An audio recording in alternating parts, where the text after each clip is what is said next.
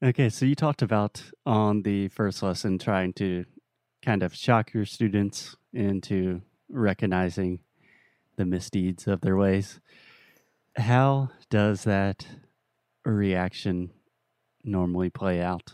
I imagine a lot of students are shocked, and I imagine a lot of students are not very thrilled about the prospect of having to totally change their their approach to English. Yes, indeed. I've had a couple of people shed a few tears actually, just get overwhelmed with, I suppose, regret over wasted time and wasted money. Um, I've had people get really enthusiastic because they realize, okay, there is another way and I can get results. So the whole the whole spectrum. Um, once that shock is done and they agree to join the class, well, then we start the hard work. And it's breaking down all the techniques.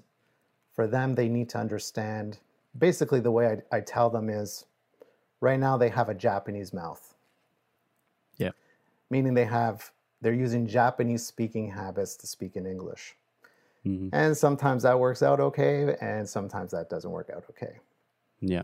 So we have to break down those bad habits and build up new English speaking habits. And we do that by training the mouth, physically understanding the techniques, the position of the tongue, the, the, the, opening of the mouth, the, the use of the lips.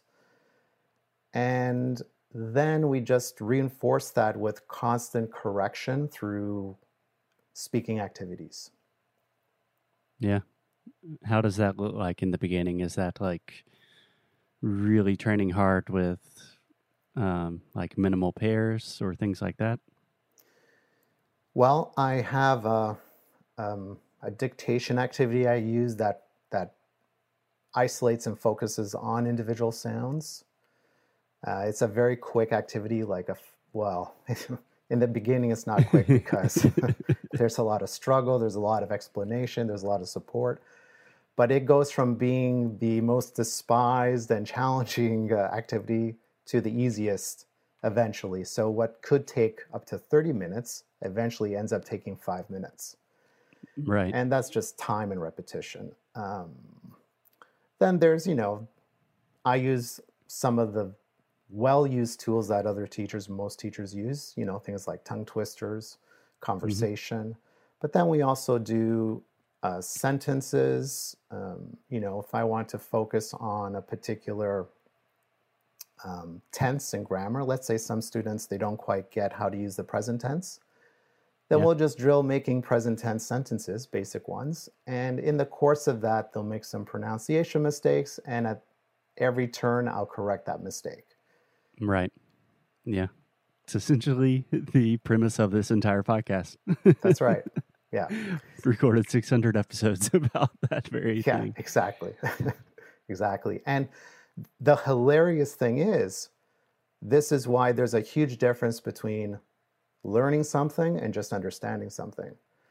I will literally teach someone how to do the TH sound, for example. And I'm not joking. Five seconds later, it'll be wrong. Yeah because they understand it. They understand what to do, how to make the sound, but they don't have the habit to automatically take over their speech. And that's why there's a that's why repetition is so important to build that habit, that muscle memory. Yeah, that's something I always try to drill in our students' heads. If you imagine a normal native English speaker, like we have said the TH sound millions of times, quite literally. And if a Brazilian or a Japanese person is starting to train the TH sound for the first time and they train for like 20 minutes one day, say, okay, they have like what, 50 reps? that, yeah. I don't know the exact number, but we're talking about hours and hours of repetition. That's right. Yeah. Yeah do you have any sort of this is a student that or this is a question that i receive from students all of the time um, just kind of a time frame for when they could start seeing some sort of progression because I think most people know, okay, in the beginning, this will take a while. But when can people really start feeling like, okay, maybe, maybe this guy Joe knows what he's talking about? yeah, up until that point, they're just looking at me doubtfully. well, I've noticed, okay, I would say first that pronounce improvements based on our style of teaching kind of sneak up on people. Yeah. And I'd also caveat it by saying, you know, there's so many factors. You know, some people really do have a natural ability for language, I think. Mm-hmm. Um, some people have a mouth crowded full of crooked teeth, which also could influence pronunciation. But generally yeah. speaking, I look at about 30 hours is more or less a turning point for a lot of my students. Yeah. I love thinking about any sort of skill acquisition in hours as opposed to like days or weeks. It's like how many months until I'm fluent? I don't know, man. How much are you studying during yeah. those months? Yeah, exactly. I mean, yeah, how much are people practicing on their own? Um, I say hours because before I opened the school, I was doing private lessons, and they're hourly. You know, some people would take one hour a week, some people would take three hours a week or six hours a week. So that hourly measurement worked well in their heads, and um, it would be about 30 hours. And the thing is, if if a student's taking one hour a week, that's like seven months. Yeah, you know, six to seven months, which feels like a long time. But if they were to crunch it in a full time class, you know, within a month or two, you know, depending on the person and what they're doing on their own. Yeah, yeah, it's kind of wild to think about. If you're studying an hour a week, 30 hours, is six or eh, half a year, more or less. Yeah. Yeah. And just changing that to an hour a day, which is totally doable for most people, especially nowadays. an hour a day compounds that into to a month. So you can dramatically change things in a month if you want. Yeah, to. absolutely. If you're doing the right things, you know, and and that's the key is to do the right things. Study smart, study the right things. You know, that's why a lot of students, when they find us after studying for six months at a big school, they still have a lot to improve because, in my opinion anyway, they weren't really studying the right things. Yeah. Do you have, okay, I, this is a teacher to teacher question here. So I know that I personally have a tendency to really want to get technical about pronunciation and I also want my students to be like phonetically obsessed. And I don't think that's a good approach. Um, so I've really scaled that back over the last few years. But number one, do you kind of fall into that trap of like, okay, well, this is how we produce this sound because your tongue position is slightly lower, and then you have your velum doing something? or do you kind of leave the technical stuff to your personal knowledge and just try to give them as much practical advice as possible. And I mostly, yeah, yep, sorry, go ahead. I, I think that's the entirety of my question. All right. I was just going to try to add a, yeah. some sort of preamble. I think you got into a teacher habit because I do the same thing where I, sometimes I feel as if I have to ramble on a little longer to give my students some time to think. totally, totally. Yeah, I'm. I keep it as simple as possible. I don't get too technical. Um, I don't.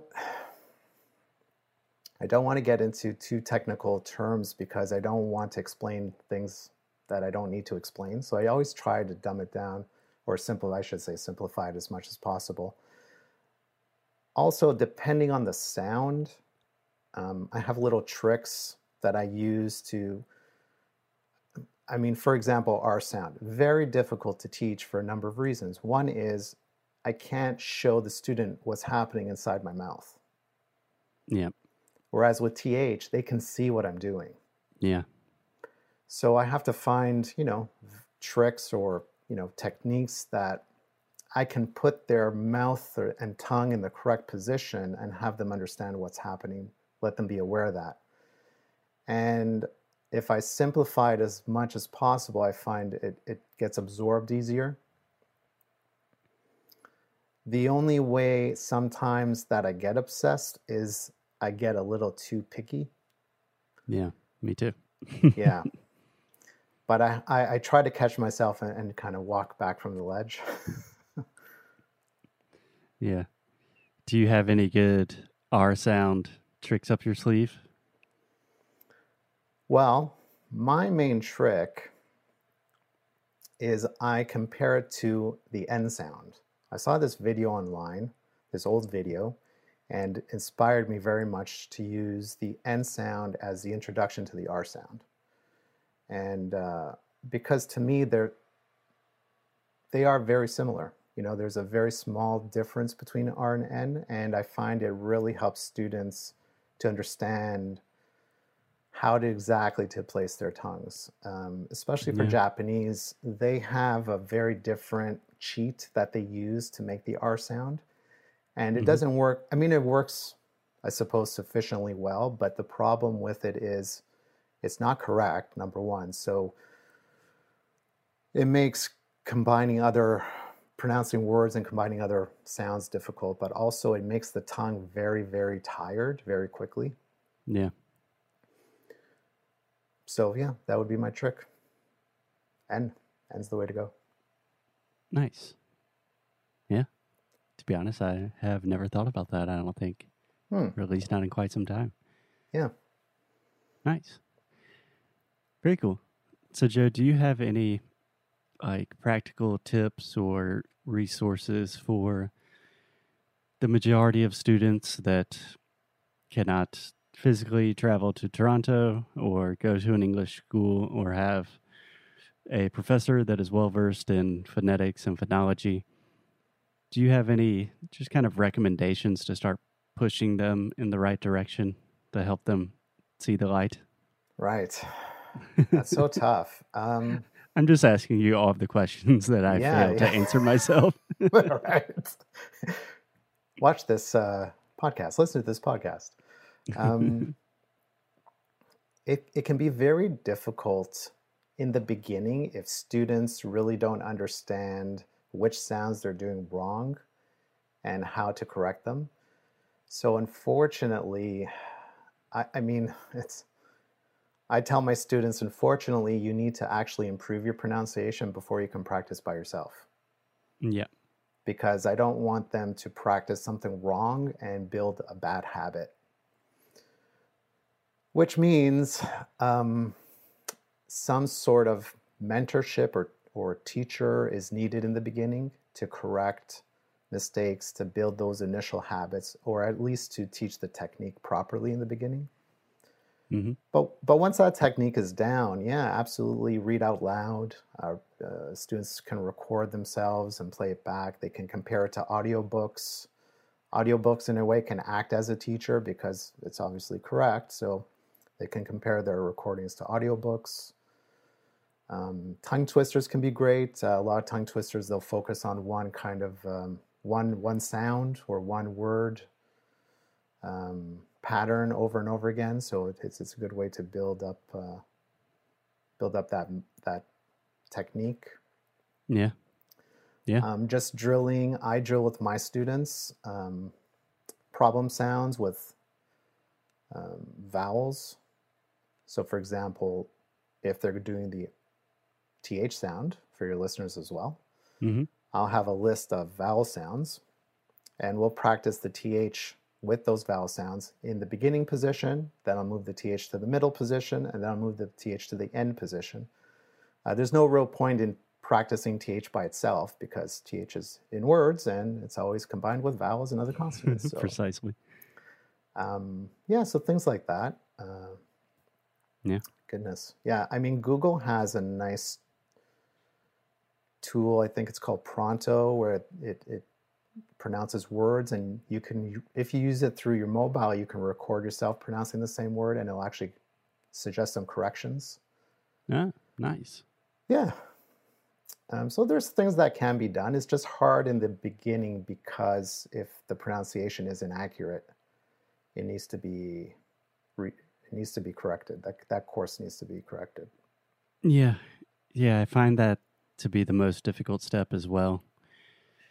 I normally suggest that even if a student is not working with us or doing one of our courses, it's probably a good idea just to have like the very basics of phonetics, phonology, just to kind of get a better perspective of okay, each language has a certain collection of sounds and all language is composed of some combination of these sounds and you're going to have problems with some of them. And if you can recognize that, then at least you can perhaps express that to a teacher, even if they are not a pronunciation pro, they can still tell you, okay, you are definitely having difficulties with this sound. That's not right. And that can at least start pointing you in the right direction.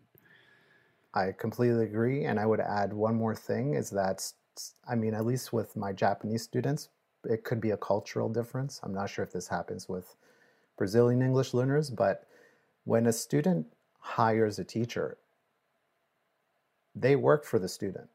Yeah. So the students should have no problem telling the teacher what they want to study and what they want to happen in that lesson. So it's super, super important to get corrected. And if a teacher is not correcting a student at all or very infrequently, then that student needs to speak up and ask to be corrected all the time.